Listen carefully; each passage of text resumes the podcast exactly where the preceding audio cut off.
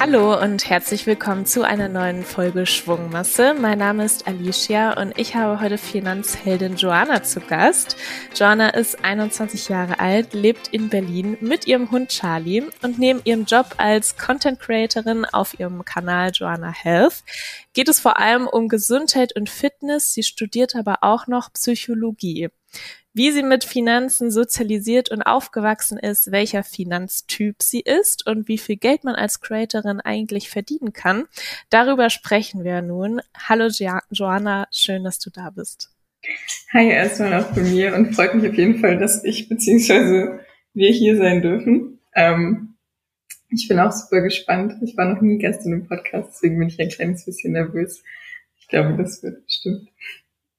Ja, ja, das wird bestimmt. Das ist ja im Prinzip ein Gespräch unter uns und mit ein paar Zuhörerinnen und Zuhörern.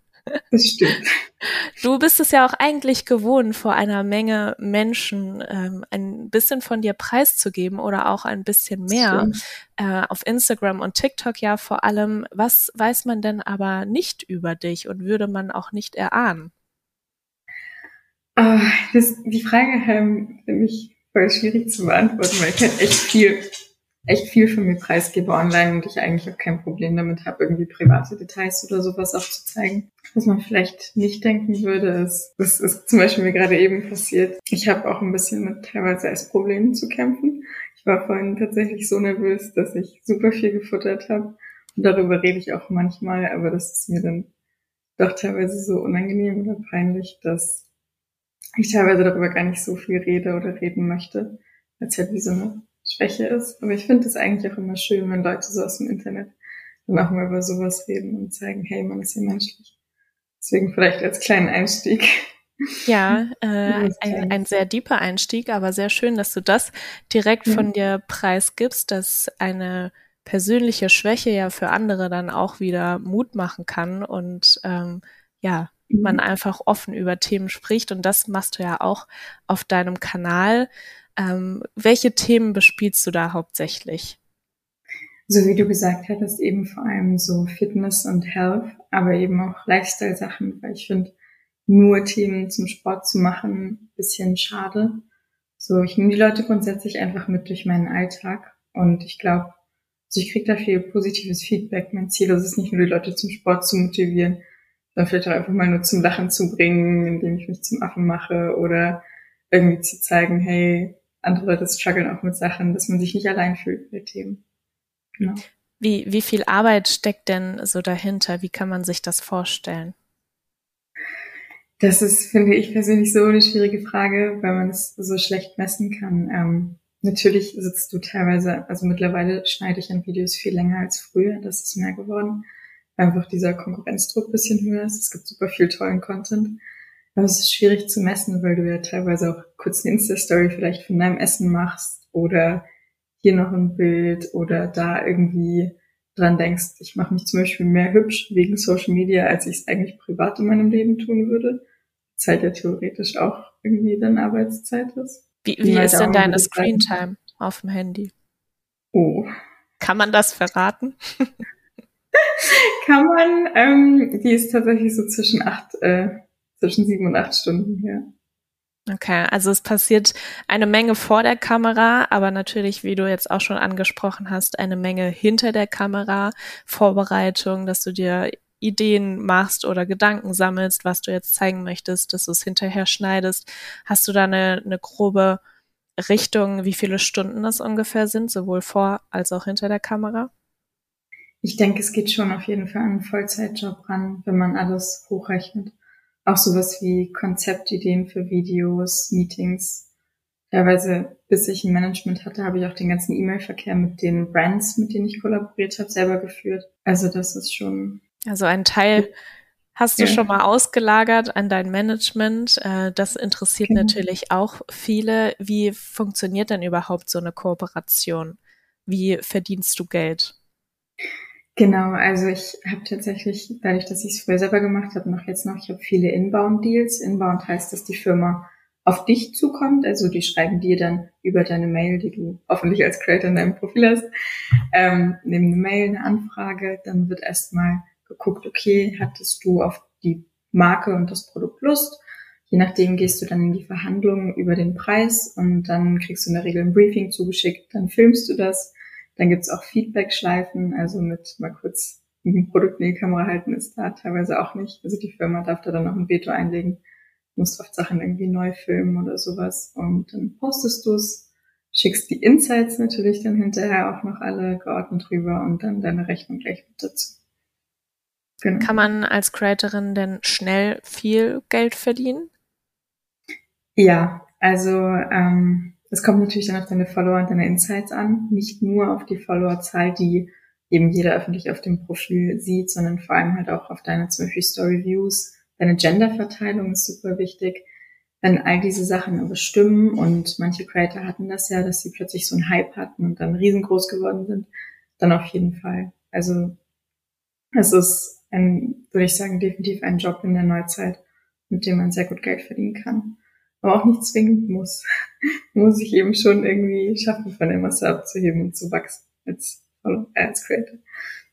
Was ist dir persönlich besonders wichtig, wenn du eine Kooperation mit Unternehmen eingehst? Mm.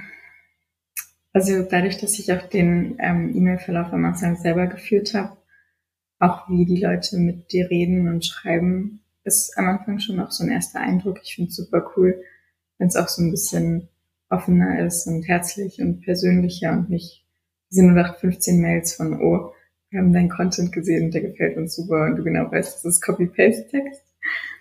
Sonst natürlich, dass die Marke auch einen guten Ruf hat. Ich finde es super schön immer zu lesen, irgendwie, wir sind eco-friendly oder wir benutzen recycelte Materialien und auch, dass die Produkte hochwertig sind und langlebig. Und man nicht irgendwie so ein Fast-Fashion-Produkt ist, was ich auch bewerbe, aber nicht ganz so sehr feiere.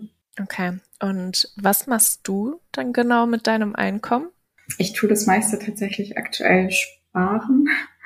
Ich habe, ähm, um gleich alles rauszuhauen, ich habe echt ein bisschen Geld auch mit Krypto verloren, weil ich anfangs, als ich angefangen habe, Geld zu verdienen mit Social Media, nicht genau wusste, wohin, mir eine damalige Vertrauensperson gesagt hat, ähm, mach das doch mal.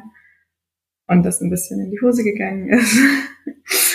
ähm, genau, aktuell habe ich es teilweise auf einem Tagesgeldkonto und Geld eben noch, was ich in Krypto drin hatte, drin gelassen und tu das restliche, was ich jetzt gerade on top verdiene, was eben nicht für meinen Lebensunterhalt ähm, so drauf geht, auf das Tagesgeldkonto legen, weil ich möchte mir langfristig gesehen eine Immobilie kaufen, sobald ich kreditwürdig bin von der Bank.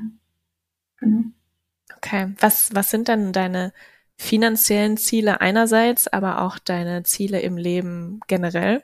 Genau, also mein Hauptziel, das habe ich schon immer gesagt, im Leben ist einfach erstmal glücklich sein. Und Glück ist ja nicht nur zwingend abhängig von Geld oder Erfolg, ist aber, denke ich, beides alles so eine Mischung aus allem. Deswegen, so wie es gerade läuft, gefällt es mir eigentlich sehr gut. Ich mag das Klima von Deutschland nicht. Deswegen ist ein so ein bisschen Ziel, auch mit dem Glücksziel verbunden, dass ich eben die Immobilie soll nicht in Deutschland sein, sondern irgendwo, wo es ein bisschen wärmer ist.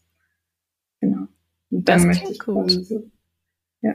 Okay, und kannst du ungefähr sagen, wie sich dein Einkommen verteilt in äh, jetzt Fixkosten, jetzt zum Beispiel für deine Wohnung, aber auch in Freizeitausgaben und den Anteil fürs Sparen? Genau, also meine Wohnung ist definitiv das teuerste. Ähm, einfach weil ich eine schöne und helle Wohnung wollte, auch weil ich die eben quasi für meine Arbeit ja auch brauche. Ich zahle auch aktuell sehr viel Miete, mehr als die Wohnung eigentlich wert wäre, laut dem, was sie dürfte. Ähm, also ich denke, das ist der Großteil. Dann natürlich auch sowas wie Krankenversicherung. Ich habe mir auch schon eine Altersvorsorge geholt, eine private, seit ich gut verdiene. Das ist ungefähr so die Hälfte von meinem aktuellen Mietpreis. So 20 Prozent Miete, 10 Prozent Versicherung und Altersvorsorge. Und dann denke ich nochmal so 10 Prozent für Lebenskosten. Man kriegt eben auch super viel for free oder 10 bis 20, 15 Prozent und den Rest tue ich tatsächlich sparen in dem Sinne. Ja. Okay. Ähm, jetzt hast du ja schon angesprochen, dass eins deiner Ziele ist, langfristig mal im Ausland vielleicht zu wohnen und dir eine Immobilie auch zu kaufen. Ich habe auf deinem Kanal auch gesehen, dass das Thema Manifestieren da eine große Rolle für dich spielt und äh, vielleicht ja auch eine Methode ist, seine Ziele zu erreichen. Wie handhabst du das für dich oder was ist da vielleicht auch dein Tipp an unsere Zuhörerinnen und Zuhörer? Also ich finde, Manifestieren wird ja manchmal so ein bisschen gleichgesetzt mit euch ich wünsche mir das einfach und dann passiert das von alleine. Aber für mich hat das eher was damit zu tun, dass man an sich selber glaubt und auch daran glaubt, dass man das schaffen kann, aber eben auch bereit ist dafür quasi seine Zeit und Energie zu investieren und das mache ich dann eben auch. Deswegen, ich denke, wenn man sich selber dort auch wirklich sieht und daran glaubt, dann ist man auch in der Lage, die Schritte zu gehen, die eben nötig sind, um das dann zu erreichen. Okay, jetzt haben wir die Geldanlage Immobilien ja schon angesprochen. Die dauert vielleicht noch ein bisschen, zumindest habe ich es so rausgehört. Was sind denn so deine nächsten Schritte in Sachen Altersvorsorge oder auch Geldanlage? Magst du da einen Einblick geben? Tatsächlich ist das der nächste Schritt. Also du musst dir drei Jahre dein Geld quasi über deine Einkommen nachweisen können bei der Bank. Das werden bei mir jetzt noch ungefähr eineinhalb Jahre, bis ich dann quasi kreditwürdig wäre. Ich hatte das Thema schon mal geplant, bevor ich hier in die Wohnung eingezogen bin. Ähm, die Finanzierung ist dann nicht zustande gekommen, weil ein Familienmitglied doch nicht in den Kredit rein wollte. Also bin ich da eigentlich schon relativ weit. Die nächsten Schritte wären eben wirklich mal zu schauen, wo konkret könnte ich mir halt auch wirklich vorstellen, dass ich mich da einfach mal unter so einem Thema steckt ja auch super viel sich informieren und Sachen abchecken. Ähm, dadurch, dass es eben nicht nur eine Investition wäre, sondern auch für mich privat eine Wohnung aber teils, teils. Also ich würde die Wohnung hier behalten, jetzt Zweitwohnung in Berlin haben und dann immer pendeln und im Winter quasi im Warm sein und im Sommer hier in Berlin und die Wohnung dann vermieten als Airbnb, dass man das dann quasi auch wieder reinholt, das Geld, weil ich glaube, während der Hauptsaison kann man da ganz gut was mit verdienen und das könnte sich dann eigentlich wieder ausgleichen. Das ist mein ungefährer Plan. Also tatsächlich aktuell eher warten und sparen, bis die Zeit quasi um ist und sich halt informieren. Dann sind wir gespannt, wo du in zwei Jahren bist. wir, wir werden dich auf jeden Fall weiter verfolgen. Kommen wir doch mal zum Thema Money Mindset. Also wir haben ja schon über das Mindset allgemein ein bisschen gesprochen und äh, das Thema Money Mindset ist ja gerade für den Einstieg oder generell zum Umgang mit Geld ein, ein großer Schlüssel. Was hast du denn jetzt ähm, in Sachen Finanzen von deinen Eltern mitgegeben bekommen? Was möchtest du davon übernehmen und was möchtest du vielleicht auch ganz anders machen oder machst du es schon? Das ist eine super spannende Frage, weil ich finde, oder in der Psychologie ist oft, wenn meine Eltern sehr extrem in der Sache waren, gehen die Kinder oft in dieselbe Richtung oder in eine ganz, ganz andere Richtung. Meine Eltern waren halt genau zwei Gegenpole, was Geld anging. Deswegen, wo ich ganz dankbar bin, weil ich glaube, kein Extrem ist gut.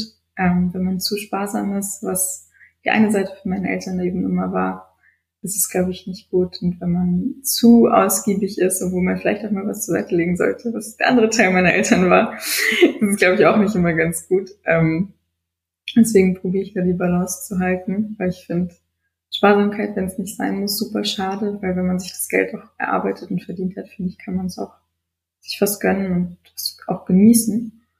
Ähm, trotzdem, wenn ich in mein Stecker eine Sicherheit hat und eben auch an die Zukunft denkt und ein Polster hat. Das Polster, das äh, predigen wir ja auch sehr gerne, was man sowohl im Hier und Jetzt ja. braucht, also den sogenannten Notgroschen, als dann auch später mal fürs Alter, dass man da eben auch frühzeitig vorsorgt.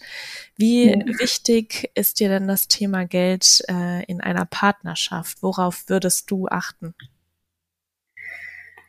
Also du hast ja nicht direkt immer das Nettoeinkommen von dem Gegenüber irgendwie auf die Stirn geschrieben, wenn du jemanden kennenlernst und das ist mir auch nicht so wichtig. Es ist eher, ähm, ich finde so Kleinigkeiten, dadurch, dass ich selber als äh, Kellnerin mal gearbeitet habe, achte ich auf solche Sachen wie, wie viel Trinkgeld gibt mein Gegenüber, wenn die Person das Essen bezahlt.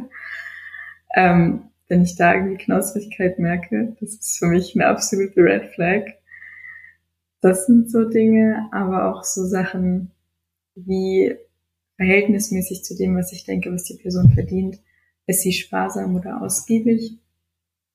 Weil ich eben, wie gesagt, diesen unnötigen Geiz, finde ich, den mag ich gar nicht. Das finde ich super unsympathisch.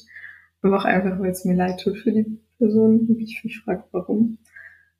Und insgesamt Einkommen, weil ich, ich weiß, da werden jetzt viele Leute mich vielleicht dafür haten oder da wird es vielleicht auch Kritik geben, aber ich stehe dazu, wenn ich selber mir einen gewissen Standard mittlerweile leisten kann. Ich erwarte nicht, dass mir mein Partner den irgendwie äh, mitfinanziert, aber ich finde es, ich, ich würde mir den gerne selber weiterhin leisten können oder auch Urlaube machen können, ohne dass sich mein Partner das dann nicht leisten könnte oder ich das zwingend mitfinanzieren muss.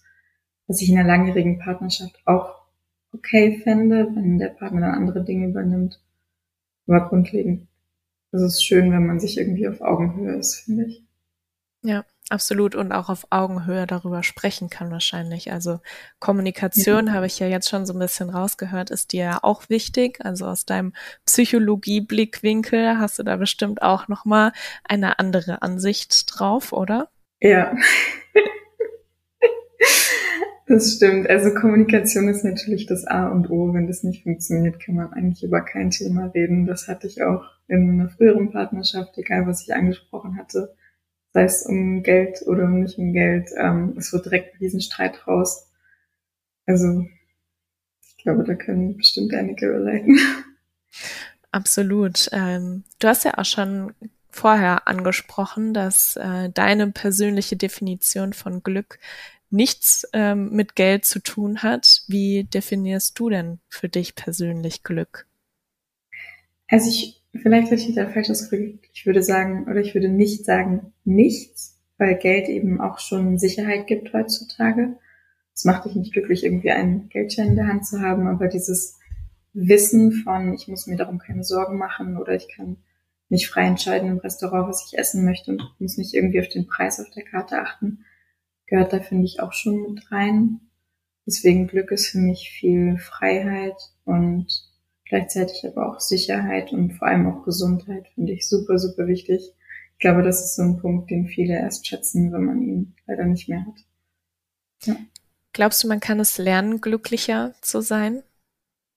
Definitiv. Also darüber mache ich auch viel und gerne Content, weil es ist super, super viel eine Frage der Einstellung und wie du Sachen siehst. Es können zwei Menschen eins zu eins denselben Tag durchleben eins zu eins dieselben Erfahrungen haben und der eine geht mit einem miesen Gefühl schlafen und der andere halt überhaupt nicht, sondern sieht es eher als, okay, war jetzt vielleicht nicht der beste Tag, aber morgen wird ein neuer oder zieht Learnings daraus und sieht das vielleicht dann so. Hast du einen Tipp, wie man eher die Person sein kann, die dann zufriedener abends ins Bett geht?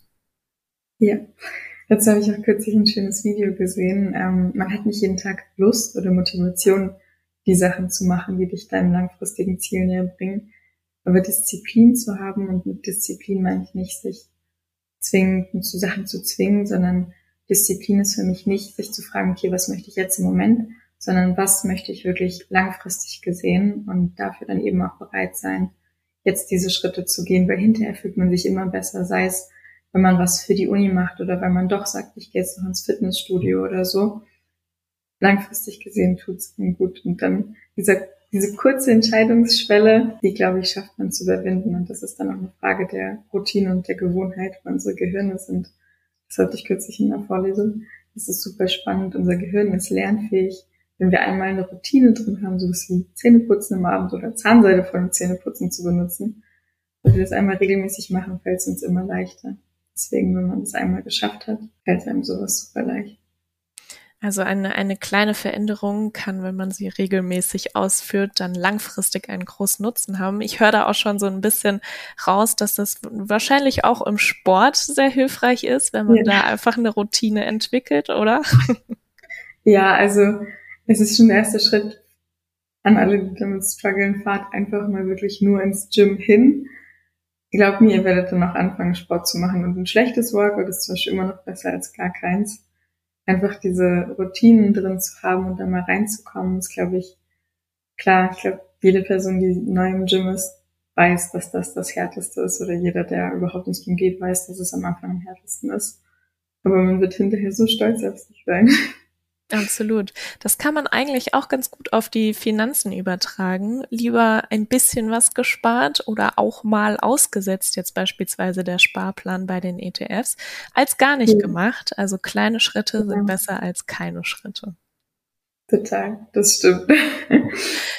Sehr schön, Joanna. Vielen Dank für deine persönlichen Einblicke. Wir fragen gerne am Ende noch, ähm, ob du in letzter Zeit ein persönliches Learning hattest, was du gerne an unsere Zuhörerinnen und Zuhörer weitergeben magst. Auch gerade aus diesem persönlichen Aspekt, jetzt nicht nur beim Essen, aber auch beim Sport. Wenn man einen kleinen Rückschlag hatte, heißt das nicht, dass die Welt untergeht und dann alles irgendwie verloren ist oder so das Wichtigste ist dann trotzdem weiterhin den Glauben an sich zu haben. Sei es, wenn man vielleicht jetzt doch irgendwie mehrere Tage das Workout geskippt hat oder doch vielleicht nur mehr Geld ausgegeben hat, als man eigentlich wollte oder durfte. Oder vielleicht zu viel gegessen hat. Ähm, es ist okay. Von sowas stirbt man nicht. Und man ist natürlich auch kein schlechter Mensch. Deswegen sollte man sich selber dafür nicht so fertig machen. Der nächste Tag sieht immer besser, äh, gleich besser aus. So. Sehr schön. Vielen Dank äh, und damit verabschieden wir uns auch schon wieder von dieser Finanzheldinnen-Folge. Vielen Dank, Joanna, hat mir sehr viel Spaß gemacht und dann sagen wir bis nächste Woche zu einer neuen Folge Schwungmasse. Dankeschön. Tschüss auch von mir.